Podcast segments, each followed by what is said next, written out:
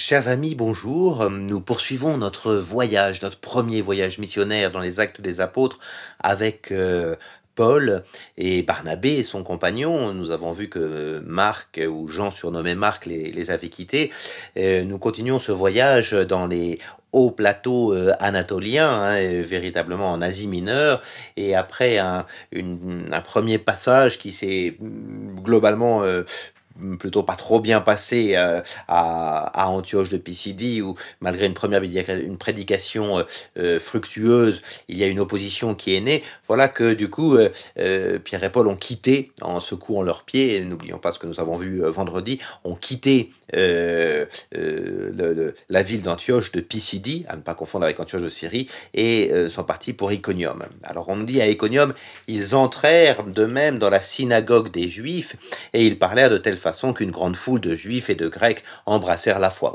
Euh, Luc est un bon narrateur, il ne nous refait pas un deuxième discours complet, il nous dit juste que le discours a à nouveau eu son succès. Mais on nous dit les juifs restés incrédules excitèrent les païens et les indisposèrent contre les frères. Donc, vous voyez, on a toujours l'opposition des juifs, mais qui se mêle aussi à une opposition de certains païens qui vont se laisser là aussi influencer. Et au verset 3, on nous dit que Paul et Barnabé prolongèrent donc leur séjour. L'opposition fait qu'ils restent, euh, tant qu'ils ne sont pas persécutés du moins, euh, précisément pour euh, tenter de convaincre. Vous voyez, c'est pas l'opposition qui les fait partir. Hein. Ils continuent, hein. ils prolongèrent donc leur séjour assez longtemps, plein d'assurance dans le Seigneur. Voilà, et le Seigneur continue à opérer signes et prodiges. Hein. Nous sommes toujours habitués à ce, ce vocabulaire qui est aussi celui des merveilles que Dieu faisait dans l'Exode. Et puis, du coup, la population de la ville se partage, hein, verset 4, hein, euh, elle se partage indiscutablement. Euh, bah, l'évangile euh, n'est pas accueilli partout. C'est Jésus avait prévenu de la chose hein, et que que certains ne seraient pas d'accord avec d'autres. Hein. C'est pas la paix que je vous apporte, c'est le glaive. Quand Jésus dit cela, c'est pas une mauvaise prédiction. C'est simplement qu'il sait que tout le monde n'adhérera pas à l'évangile. Notre monde d'aujourd'hui nous montre que ça n'est pas toujours simple ces choses-là. Donc les uns étaient pour les juifs, les autres pour les apôtres. Hein. les juifs, c'est ceux qui étaient restés hein, sur le fait qu'ils ne croyaient pas que Jésus était le Messie. Chez les païens et les juifs, leur chef en tête, on se préparait à les maltraiter et à les lapider. Vous le voyez, hein Donc il y a bien, c'est bien de voir ça. Hein. C'est pas les juifs qui euh, croient pas et les païens qui croient. Il y a des juifs et païens qui croient pas et il y a des juifs et païens qui croient. Hein, et attention à ne pas faire une sorte de, dichotomie fausse. Voilà. après, c'est la liberté humaine hein, qui est là-dessus. Et donc, s'en étant rendu compte hein, qu'on va les lapider, euh, ils s'enfuient. Hein, ils vont pas, euh, ils bravent pas les dangers. Il n'y a pas de bravade là-dedans. Hein, euh, il y, a, du courage, mais il n'y a pas la recherche absolue de la persécution. Et donc ils vont euh, euh, dans les autres villes, et c'est celle que nous allons voir maintenant, pour annoncer la bonne nouvelle. Toujours le mot de bonne nouvelle, hein, evangelion. Hein. On est dans ces chapitres 8 à 15 où ce mot revient beaucoup, hein, l'idée que on évangélise véritablement. Donc on commence par l'Istre, hein, verset 8 où se tenait assis un homme perclus des pieds, impotent de naissance, il n'avait jamais marché. Euh, il écouta Paul discourir. Celui-ci, arrêtant sur lui son regard et voyant qu'il avait la foi pour être guéri, dit d'une voix forte Lève-toi, tiens-toi droit sur tes pieds. Il se dressa d'un bond. Là, vous avez maintenant suffisamment étudié euh, les actes pour vous rappeler le chapitre 3. C'est exactement la même guérison que Pierre, hein. quelqu'un qui est impotent de naissance, et quand Pierre lui avait dit de se mettre sur ses bouts, il, avait bondi d'un bond. Euh, c'est exactement la même expression ici euh, en grec, hein. c'est d'un bond on se lève, hein, pour rappeler peut-être que celui qui bondit c'est le boiteux, en Isaïe 35, hein, c'est un signe messianique. Quand, les, boiteux pourront bondir, euh, véritablement, quand les aveugles pourront voir aussi, ce sont des signes messianiques.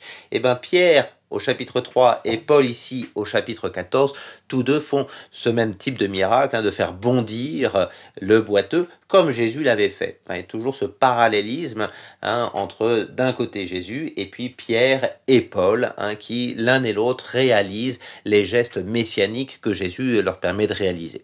Alors tout ça, ça va déclencher, euh, peut-être pouvez-vous lire euh, les versets au moins 11 à 18 maintenant en arrêtant votre enregistrement, mais ça va déclencher euh, euh, véritablement une réaction très inattendue de la foule. On les prend pour des dieux. Bah oui, on est dans un monde païen. Quelqu'un qui fait des choses extraordinaires, c'est un dieu. Voilà. Alors du coup, on appelle Barnabé Zeus et puis Paul Hermès, puisque c'est lui qui prend la parole hein, et qu'Hermès est, celui qui parle. Voilà. Et du coup, il y, a, y a des prêtres du temple de Zeus de devant la ville qui commencent à tout préparer.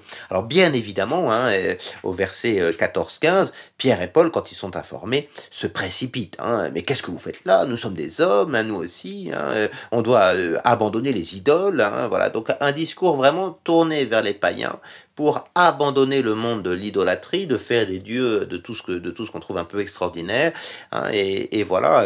Et puis vraiment à, essayer de montrer que eux-mêmes ne sont que des instruments de, de, ce que Dieu veut, mais ils ne sont pas Dieu en tout cas. Voilà. Et du coup, à force de discours, et on comprend que le discours n'est pas terminé d'ailleurs, hein, euh, au verset 18, hein, euh, euh, Luc ne nous le rapporte pas complètement, c'est à peine s'ils réussirent par ces paroles à empêcher la foule de leur offrir un sacrifice, voyez, comme à des dieux, ouf. on pense d'ailleurs s'en être sorti, mais survinrent alors d'Antioche et d'Iconium, hein, rappelez-vous les deux villes dans lesquelles ça s'était mal passé, ceux du chapitre 13 et le début du chapitre 14 qu'on a vu tout à l'heure, euh, qui, qui gagnent les foules, et alors ces mêmes foules qui voulaient faire d'eux des dieux finissent, par les lapider. C'est vraiment le retournement du cœur de l'homme. Quand on est dans le monde païen, il y a une sorte d'inconstance. Hein, on suit la, dernière opinion, ça c'est toujours très grave, ça, hein, de toujours à estimer que c'est la dernière opinion qui a euh, le, plus, le plus raison, et de fait, hein, euh, euh, autant on était prêt à leur offrir les sacrifices juste au-dessus, autant là, on nous dit on lapida Paul et on les traîna hors de la ville, le croyant mort.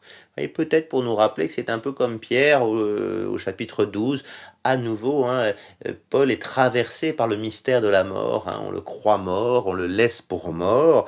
Et on nous dit que les disciples, heureusement, faisaient cercle autour de lui. il se relève. Hein. c'est vraiment, le, à nouveau, euh, un peu comme on l'a vu quand il s'était relevé sur la route de Damas. Il y, a une résurrection.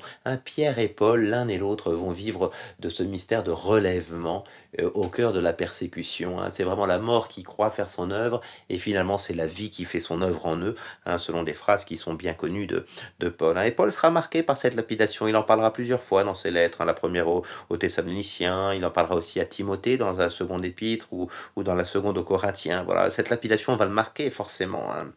Et puis du coup, ben, on continue la mission. Dès le lendemain avec Barnabé, et pourtant il a été lapidé, euh, il est parti pour Derbé. Verset 21, après avoir évangélisé, toujours le même mot, euangelizomai, hein, c'est vraiment le verbe évangéliser, toujours l'évangile qui avance, qui avance, qui avance. Hein. Vous voyez comment, Paul, euh, comment Luc, pardon, comme narrateur, construit petit à petit hein, les choses pour euh, nous montrer que l'évangile progresse. Et puis il y a toujours un bon nombre de disciples. Alors ensuite, c'est intéressant parce que voyez, ils retournèrent à l'Istre, quand même à l'Istre, hein, là où s'est faite la lapidation, à Iconium, qu'ils ont dû fuir par peur de lapidation, euh, à Antioche de Pisidique, nous avons vu hier, et ils, n'hésitent pas à repasser par là, euh, non pas pour aller braver euh, ces, villes qui, euh, qui, les ont euh, finalement chassés, mais pour aller retrouver les quelques chrétiens qu'ils ont fait, les disciples. Hein. et donc, ils affermissent le cœur des disciples, hein, les encourageant à persévérer dans la foi. Ça, ça va être intéressant parce que pour la première fois, l'évangile repasse en quelque sorte. Vous jusque-là, on a vu l'évangile en expansion. Maintenant, on va voir l'évangile en affermissement. Euh, ce voyage retour, hein, ils font le retour par les mêmes villes pour affermir, pour demander de persévérer, hein, et pour passer de la foi du converti, du jeune converti, du néo-converti, à la foi de celui qui rentre dans la durée. Et vous, ça va être très important ça, hein, et c'est vraiment ce que font ici euh, Pierre et, euh, Paul et Barnabé, pardon, de, de, de continuer à, affermir, à inscrire dans la fidélité. Hein, euh, avec un petit discours tout simple hein, qu'on retrouve, euh, qu'on retrouve assez facilement dans les lettres de Paul aussi. Hein. Euh, il disait, verset 22, Il nous faut passer par bien des tribulations pour entrer dans le royaume de Dieu. Hein, c'est vraiment tout ça. Euh, il n'y a pas de comparaison entre le monde présent et la gloire à laquelle Dieu nous appelle. On a ça dans l'épître aux Romains. Et voilà, vraiment, c'est le cœur de, de, la prédication de Paul, hein, qu'il a vécu lui-même. Hein. Euh, voilà voilà, il y a des tribulations, mais elles sont la route pour nous vers le royaume de Dieu. Non pas que nous cherchions les tribulations, vous l'avez vu, hein, Paul va pas au devant des dangers, mais qu'il sait que l'annonce de l'évangile euh, bah, suscite des désaccords. Euh, voilà, à nouveau, faut pas être prophète dans le monde d'aujourd'hui pour s'en apercevoir. Donc, euh, ils leur désignèrent des anciens dans chaque église. Vous voyez, euh, il y a aussi l'idée que euh, Luc, en tant que narrateur et historien, est attentif à la façon dont la première église s'est hiérarchisée, s'est structurée. On a compris que Jésus voulait une église qui, puisse être accompagnée par des pasteurs, hein, alors des anciens plutôt, parce que c'est en principe ceux qui sont les plus sages. Hein, mais l'église commence à se structurer. Hein. Jésus a de fait choisi douze apôtres. Parmi les douze, il en a choisi un qui serait celui à qui il a confié les clés. Euh, voilà, puis dans l'évangile de Luc, on a 72 disciples aussi, chapitre 10. Vous voyez, il y a vraiment l'idée d'une église qui se construit petit à petit organiquement. Euh, voilà, donc là, on, nomme des anciens dans chaque église, on fait des prières et on les confie au Seigneur. Et puis, que se passe-t-il ensuite? Eh bien, on revient. Hein, on traverse la, la, la, Pisidie, la Pamphylie, on annonce encore la parole à Pergé, c'est là qu'on était arrivé quand on était venu de Chypre. Et puis là, on va à Athalie, Atalia actuellement, hein, euh, pour faire voile vers Antioche. Hein. Et donc, retour, c'est exactement le même, c'est un aller-retour, vraiment par les mêmes villes. Euh, on est repassé par là. Et vous voyez comme quoi notre ami Luc est attentif, il fait un peu un carnet de voyage. On verra que ce sera surtout le cas à partir du chapitre 16. Hein, mais il nous raconte bien par là où on est passé. il y a une vraie, un vrai souci d'historien, si vous voulez.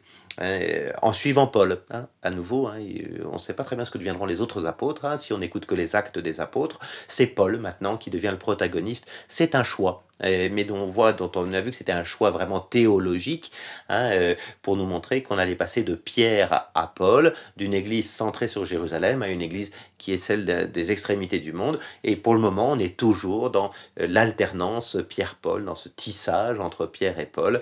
Euh, voilà, et là, on est avec Paul qui revient du premier voyage. Alors, il revient à Antioche et il nous est dit, verset 27, à leur arrivée, ils réunirent l'Église et se mirent à rapporter tout ce que Dieu avait fait avec eux et comment ils avaient ouvert aux païens la porte de la foi.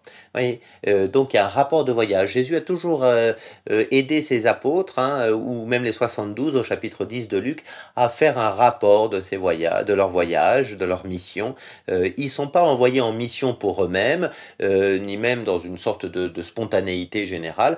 Ils ont été choisis par la communauté d'Antioche ils rendent compte à la communauté d'Antioche. C'est une mission qui ne leur appartient pas, elle appartient à l'église d'Antioche en quelque sorte, et eux-mêmes en tant que missionnaires rendent compte. Hein. C'est toujours important de savoir que notre mission ne nous appartient pas et qu'il y a un compte rendu à faire. Et en l'occurrence, c'est d'avoir, ils montrent comment ça s'est ouvert aux païens. Hein, sans même que eux l'aient voulu. Hein. C'était quand ils étaient dans la synagogue à Antioche de Pisidie qu'il y avait des païens un peu dehors qui entendaient de loin. Hein. C'est des synagogues qui, peuvent être ouvertes euh, à travers les colonnes et, on attend. Et, voilà, donc il montre que euh, voilà, c'est les païens qui sont rentrés dans la foi très intéressés parce que euh, euh, parce que Paul racontait aux Juifs hein, et le Messie d'Israël, voilà, et comment ce Messie était ouvert à d'autres. C'est très important de comprendre cela. Jamais Luc n'abandonne l'idée que euh, l'annonce aux extrémités du monde, l'annonce aux païens n'est d'abord et avant tout ancrée dans le mystère d'Israël hein, et véritablement est dans la première annonce faite à Israël. Et puis, on nous dit au verset 28, ils demeurèrent ensuite assez longtemps avec les disciples. Voilà, les voilà à Antioche. On verra que très vite, ça va à nouveau mal se passer dans la communauté à propos de ce voyage-là. C'est ce que nous verrons euh, demain. Peut-être demain, pouvez-vous lire euh, le chapitre 15, hein, euh, ce chapitre 15 qui est ce qu'on appelle le concile de Jérusalem avec des, vraies controverses. Euh, voilà, vous pourrez lire au moins avantageusement, avantageusement du chapitre 15, verset 1 au verset 34, exactement, à 34 versets qui euh, euh, nous montreront combien les choses n'ont pas été si simples que cela au tout début.